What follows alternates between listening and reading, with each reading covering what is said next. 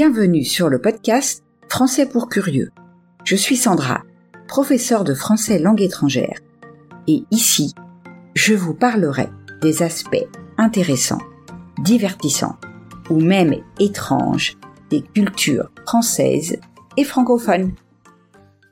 Bonjour à toutes et à tous. J'espère que vous allez bien cette semaine.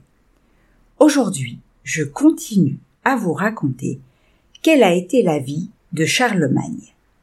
Nous parlerons de sa carrière politique, de son couronnement et de ses apports à la culture. Comme d'habitude, un peu de vocabulaire utile afin de mieux comprendre l'épisode que vous allez écouter. Le capitulaire, c'est une ordonnance des rois et empereurs francs. Un revers Ici, c'est un échec, une défaite. Un fantassin, c'est un militaire de l'infanterie, les troupes combattant à pied. La cavalerie, c'est l'ensemble des formations militaires combattant à cheval. Déposer, ici, c'est destituer quelqu'un, le dépouiller de son autorité. Acquitter, c'est libérer quelqu'un d'une obligation. Une insurrection, c'est un soulèvement qui vise à renverser le pouvoir établi. Le concile, c'est l'assemblée des évêques. L'intronisation, c'est la cérémonie au cours de laquelle un monarque ou un dignitaire de l'Église est conduit officiellement sur le trône.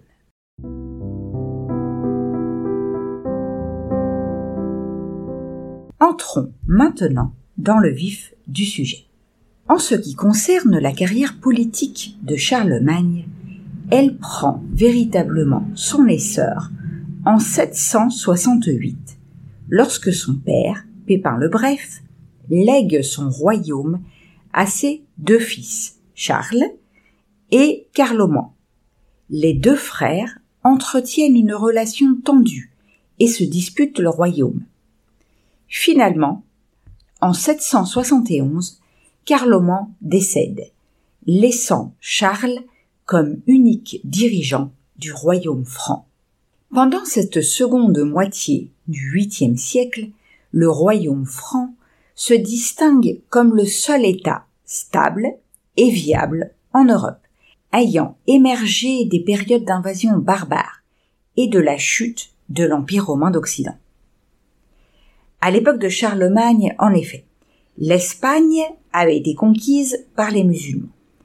L'Italie était partagée entre les Lombards et les Byzantins, et l'Europe centrale et du Nord était morcelée en de nombreux royaumes et nations barbares aux frontières mal définies le royaume de Charles était puissant, mais entouré de toutes parts.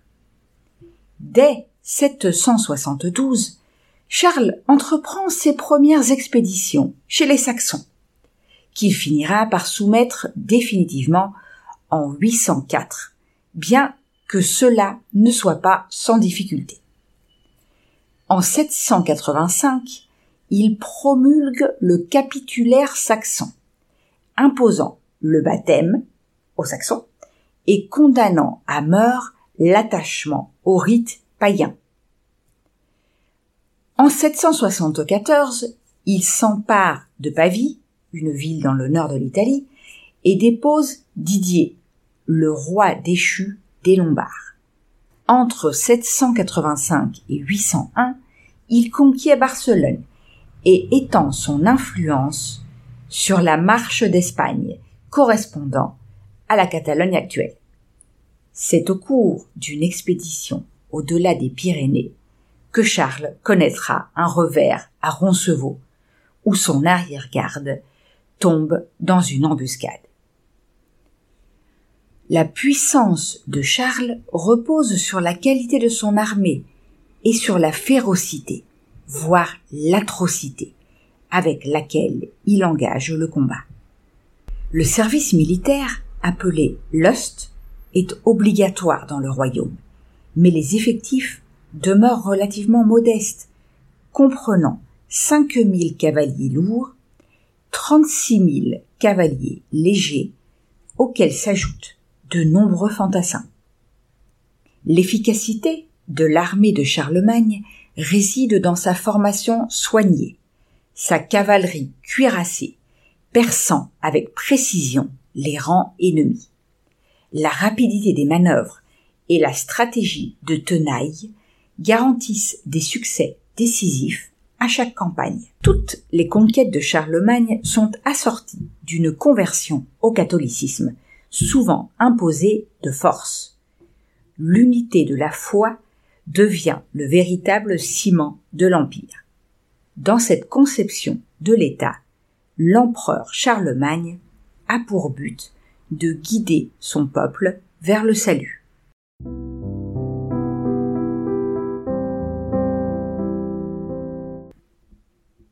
Mais qui a couronné Charlemagne? Retournons en arrière d'un an avant son couronnement.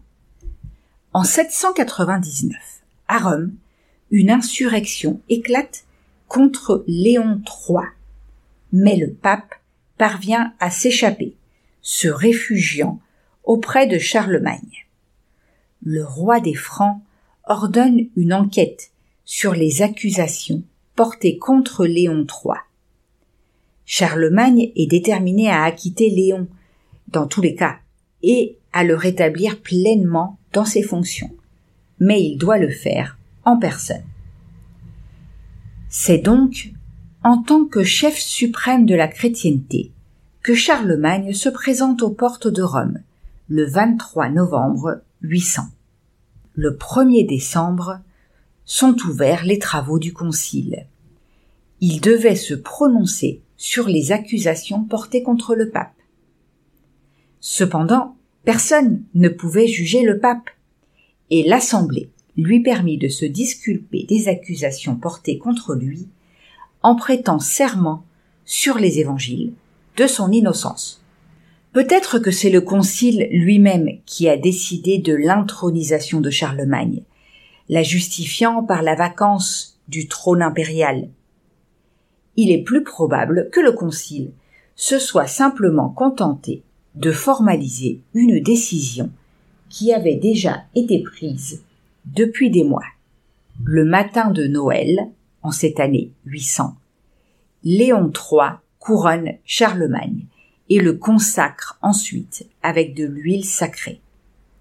Charlemagne est acclamé avec le titre d'empereur et Auguste.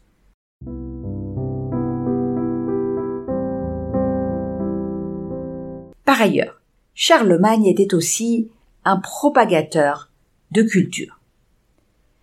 Installé dans sa nouvelle capitale d'Aix-la-Chapelle, qui bénéficie d'une position centrale dans son empire et entouré de riches forêts, Charlemagne attire de nombreux intellectuels, artistes et lettrés autour de lui, les plaçant parfois à des postes clés.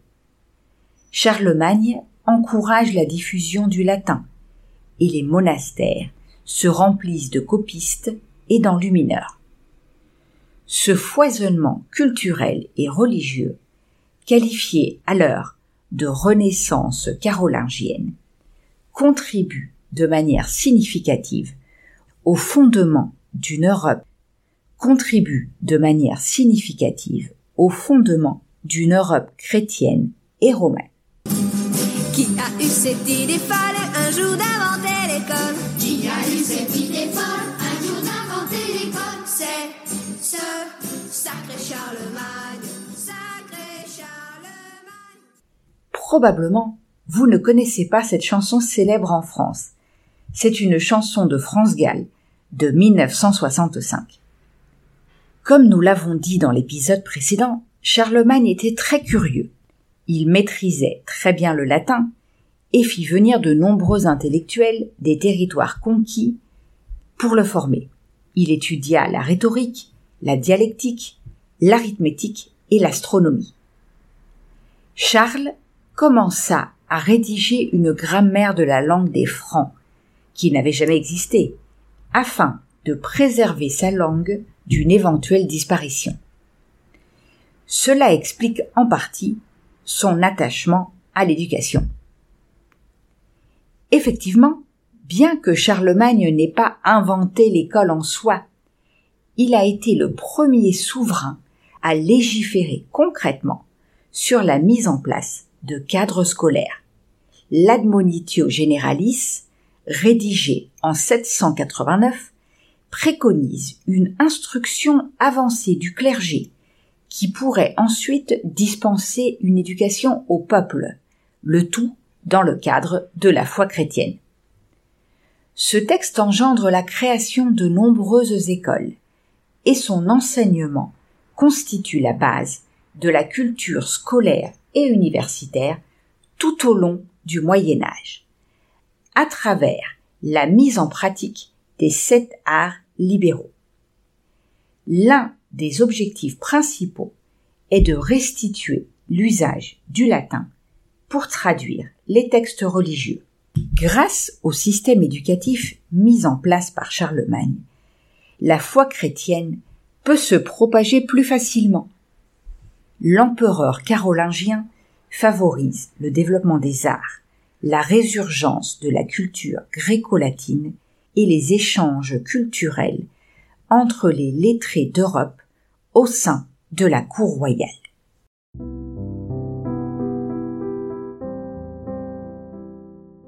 Enfin, Charlemagne est-il le père de l'Europe? En réalité, plutôt qu'une Europe unifiée, l'Empire se compose d'une multitude de peuples divers, aux coutumes, lois et langues variées, partageant souvent comme unique point commun leur soumission à l'autorité de l'empereur. À cette époque, les sujets ont une conscience limitée d'appartenir à un ensemble homogène. Cependant, on commence progressivement à les désigner et les identifier comme des Européens. L'idéal romantique d'une Europe chrétienne unifiée sous le règne de Charlemagne est assez contemporain en réalité, particulièrement magnifié au XIXe siècle par des figures telles que Victor Hugo. Bien qu'il corresponde seulement de manière approximative à la réalité de cette époque. Cependant, il demeure indéniable que l'éphémère empire carolingien, agissant comme un véritable pont entre l'ancienne période romaine et barbare et l'émergence de l'Europe médiévale, a semé les graines d'un héritage politique, culturel et religieux, dont la plupart des Européens d'aujourd'hui peuvent se revendiquer.